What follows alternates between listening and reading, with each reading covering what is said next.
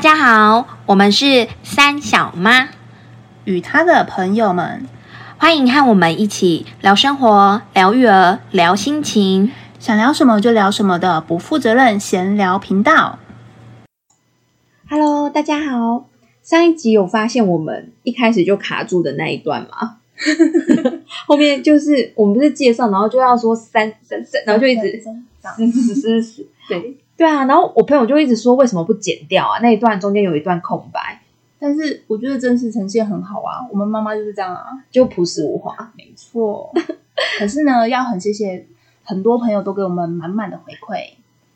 说我们的声音很适合录音，所以我们以后就直接用录的了，大家我们不要见面了， 呃就算见面也是用录的。 先先录再再说的。谢谢大家的喜欢，没错。好，那我们上次好像没有自我介绍，好，那我们来介绍一下好了。上一集我们只有介绍过我们认识的经过。那我为什么叫三小妈呢？其实是因为我前几年的时候创了一个社团，然后叫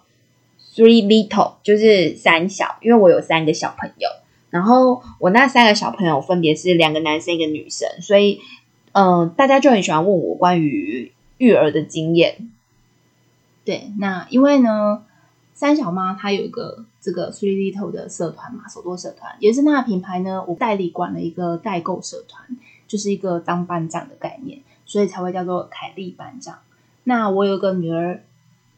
跟三小妈他们家的老大是同年的，对，就是因为小孩而认识。对，那我们这一集要来聊聊说，我们刚踏入妈妈的领域有什么要做的事情。嗯，我们这边整理出来啊，我觉得，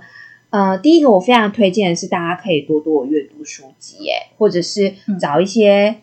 医生的脸书啊，看看上面的资讯也不错。对，专家列出这样。嗯，那我这里推荐啊，如果你是在怀孕的初期，就是小孩还没有出生的时候，其实可以看的是我自己啦，我自己那时候是看林思宏医生，然后我觉得他很温柔，然后他的脸书都散发着一种就是呃充满爱的感觉，对，然后再来就是如果半夜睡不着觉的时候，我会去看苏以宁医生，因为他会有一系列叫做来函灯照，然后他就会把大家各种就是妈妈的疑难杂症，然后分享给大家听。我是觉得蛮好笑的啦，就是抒发一下心情。对对对，有兴趣的可以去看。对对对。那我好像怀孕的时候还没有就是阅读的习惯，我都是看一些就是翻译小说啦，哦，对，那么文艺。 《哈利波特》哎，你怀孕的时候看《哈利波特》就哦？是在重看啊。哇，我真的是太爱《哈利波特了》我我到现在还没看完哎、然后呃，我好像是一直到生完小孩之后，要快要生的时候，才开始去追了一些就是教养类的老师，哦，，对，然后医生这样子。那当、当时比较认真在追的是王洪哲老师，哦，我记得你是不是有写信给他？对，因为那时候我就是一个比较喜欢自己找资料的人，没有啦。当时可能就是也问了一下，可是大家好像没有就是差不多的啊没有验，经验对，所以我就只好发信问老师。那当时是因为小孩已经呃快要一岁了，然后我吃了副食品也一段时间，结果呢，我发现他好像会吃他的头发，啊，就是是头发，对，因为我有一次就是发现他手上一直在吸不知道什么东西，认真一看，他手上有一根头发，你是怎么观察到的？我很好奇。就是毕竟只有一个小孩，然后我当时是全职妈妈，你记得吗？我没有，我记得没有工作嘛，所以你就是二十四小时跟他在一起。所以那时候你就一直盯着他，哎，对，时不时就是这样一直盯着他，盯着他，亲眼看到他亲眼看到他在吃头发，那可是拔的我过真程的呢没有看到他拔头发。我后来会发现他拔头发是因为他会手去抓住他的头发。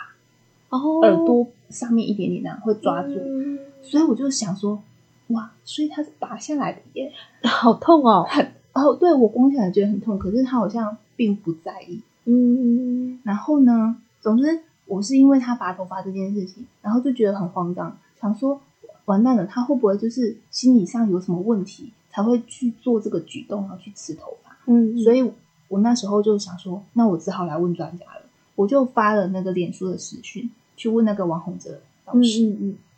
结果呢，老师人非常的好，我从来没有想到他会回我那个讯息，嗯。他竟然对啊，那你写这封信的目的是呃，就是想说，说不定会有人看到，哦，就是就是 嗯应该是一个说很无助吧？ 很我觉得无那时候助应该是问不到，然后周围也没有人有经验，会很慌对那种心情，对不对？没错。然后我就是抱着姑且一试的心态，嗯就就问了。然后他如果有回我，当然就是谢天谢地。结果他真的是回我了。 那他就是嗯跟我说，呃，小孩他这个状况，他不是心理问题。嗯我想说为什么？他就说，嗯、他既然已经开始吃了副食品，想必你是没有给他就是很多种就是口感的。黑齿哎、度我真的没想到会有对这一个、哎，真的我们没有想到，因为当时我们给副食品的方式都是给泥状的。给泥呀，而且各种颜色的泥呀，对各种颜色的泥然后越碎越好。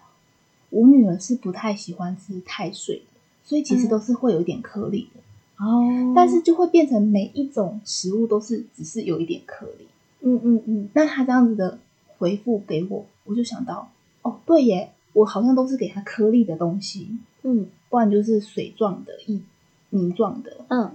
它它就是需要一种不同的口感的食物，嗯所以我就照着它的方式，我就改变了给它副食品的方式，这样子，了解。对，就改善很多。后来就没有了嘛。，对，它就没有了，它不就不哇，拔哎、了很神奇耶、老师果然是专业的。对，所以问专家就对了，我觉得这个真的很重要哎、没因为错像可能长辈的经验又跟我们不一样，对，所以变成问长辈的时候得到的经验可能又没有办法那么明快或聚焦。那个稀饭煮很稀哦，以前都是那嗯对对对然后个啊，水然后水的配那样大骨头，对不对？对之类的，然后又要熬骨头，然后我就心里想说，不行吧？可是现在说熬骨头有。有铅呐、啊，对，，我就想说，但我们都这样长大，的，我们都已经长大了。 可是说实话，是因为现在环境污染，我觉得比以前严重啦，所以我才会有这样的担忧，不想要依照他们的方式去做这件事。那我就自己去寻找帮助，所以我当时除了问了黄黄宏哲老师之外，我其实也有追那个黄崇明医师。哦，我很喜欢它。对，我觉得就是副食品的这部分，我就是遵循它的方式。我们那时候是流行泥状，然后把它对做成冰冰砖，然后对你才对知道对它就是吃多少量。而且我还对不买对很多冰块喝、欸， 我也是，很有成就感。没然后想要不同颜色，你记得吗？哦，我只有买白色，对不起。不是，我是说冰砖，哦，因为黑木耳是黑色的，对对对对对，然后还哎有这个白色、黄色，然后七彩的颜色。我没有让我女儿吃过黑木耳，哎，我超爱用黑木耳的，真的假的？对，因为它会有口感。哦，它打不碎啊。其实我觉得我会再推荐那个黄崇林医师的呃部分，是因为我觉得黄医师他也是有跟着时代在进步，因为他以前是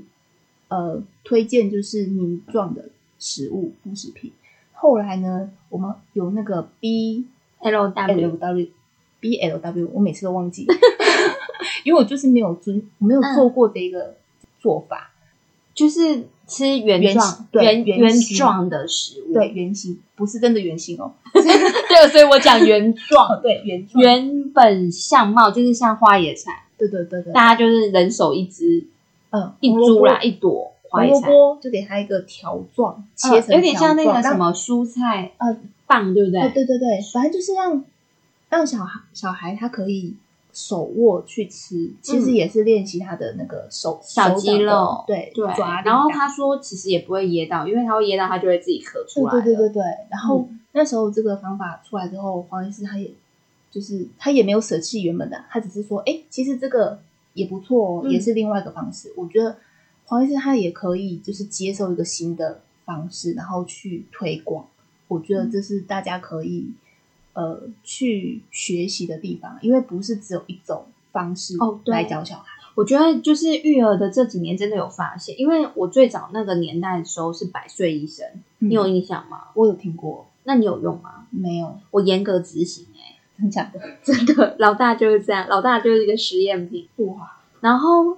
呃，我真的是照他那个书啊，几点几点，然后照表操课，然后不能抱，放在床上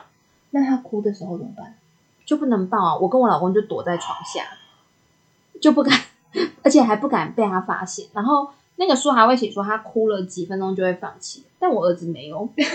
就是好像哭超过二十分钟吧。对，可是就是那二十分钟很煎熬哎、就是我超怕邻居会打电话来报警，就是说我们就是为什么一直有婴儿哭，还好我家附近都是老人。我让他哭超过五分钟，我就觉得我耳朵受不了了、欸。对啊，所以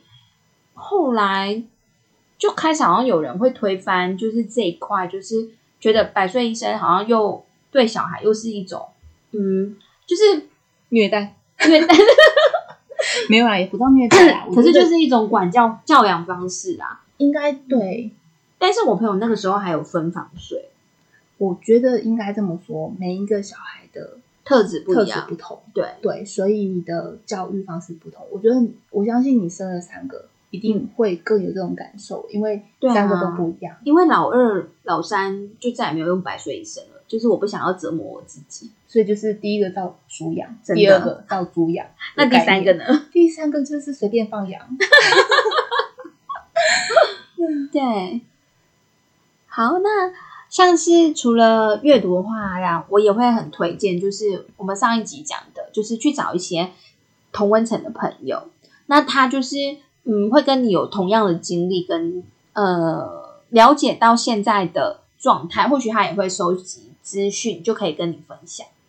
对，我觉得就是等于是有一个一起奋斗的伙伴的感觉。嗯，就是同学啦，因为上学也要同学啊，然后做笔记不是也要抄别人的笔记吗？嗯，没错，对吧？哦，对你以前是借人家笔记的那个吗？呃，对我是借人家笔记的那个，然后别人都考得比我好。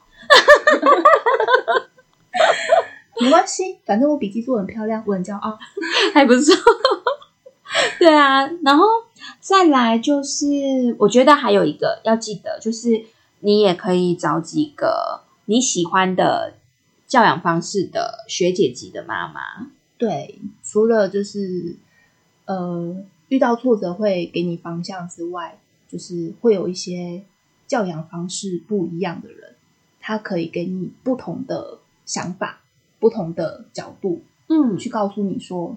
还有别的方式可以用。这样子，然后我觉得啊，就是尤其是呃二胎以上的妈妈，通常会心脏比较大颗，对，因为什么大风大浪她都见过了。没错，对，所以这三点呢、我觉得大家可以参考看看。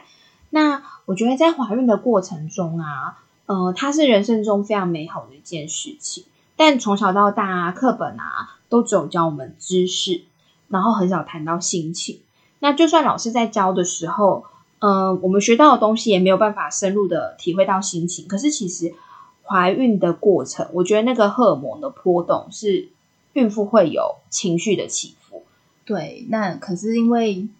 你的队友他没有办法，就是跟你同理感受到这个部分我。觉得没办法哎、哎、对，所以当你你在队友那边没有得到一个你，你不觉得光是生理期的时候，他们都没办法体会吗？对啊，他们会觉得那有什么？他们真的觉得没什么哎、我觉得我们这一题聊到这个就 可以同仇敌忾。 哎、对，所以哎、我之前欸我老公有追踪我哎、那 那我说好了，那我来讲，没有，我觉得因为男生没有办法体会，就是小孩在你肚子里面成长真的的那种感觉。当你孩子在你肚子里面抬动，说实话，真的只有妈妈有感觉，妈妈才会有感受到孩子真的在成长，因为哦，对对以前人家不是说，什么时候当妈妈，就是当你发现自己怀孕的那时候，嗯你就开始当妈妈了。那时候我就觉得子宫已经开始膨胀了。对，虽然没有那么快啦，哦就是对自己心里面内心，对对对，可是内心就很很澎湃。对对对。可是大家什么时候当爸爸？当他听到他当爸爸的时候，他还不是真的当了爸爸。很多人是，呃，小小孩出生孩吗出生之后当了爸爸，或者是等到小孩满月之后，才真的觉得自己当了爸爸。有些比较迟钝的，可能等到半年后，三十岁之后，半三十岁可能有点夸张。就是说，哎、爸，我需要钱。好啦，反正就是有在听的各位男性朋友们，我觉得你们要好好的，呃，体贴一下自己的另外一半，嗯，或者是未来的另外一半。对，我觉得先处理心情，再处理事情，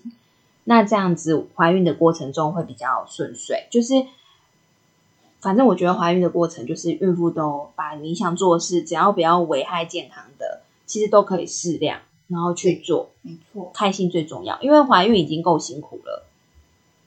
没错。那想要跟朋友多聊聊的，就去吧，或者是你们也可以直接来听我们的 podcast，留言给我们。如果我们有相关的经验，也可以分享哦。又或者啊，你可以约队友一起来听，而且就故意放给他听，在车上啊放啊，或者是呃两个人在一起吃饭的时候放大声一点让他听，或许他就可以比较了解妈妈的心情，然后更有同理你的感受。没错，那我们就下次见喽，拜拜。喜欢我们的频道，要记得在 Apple Podcast 或 Spotify 按下五星评价，并记得订阅我们，随时都可以收听到有趣的聊天主题哦。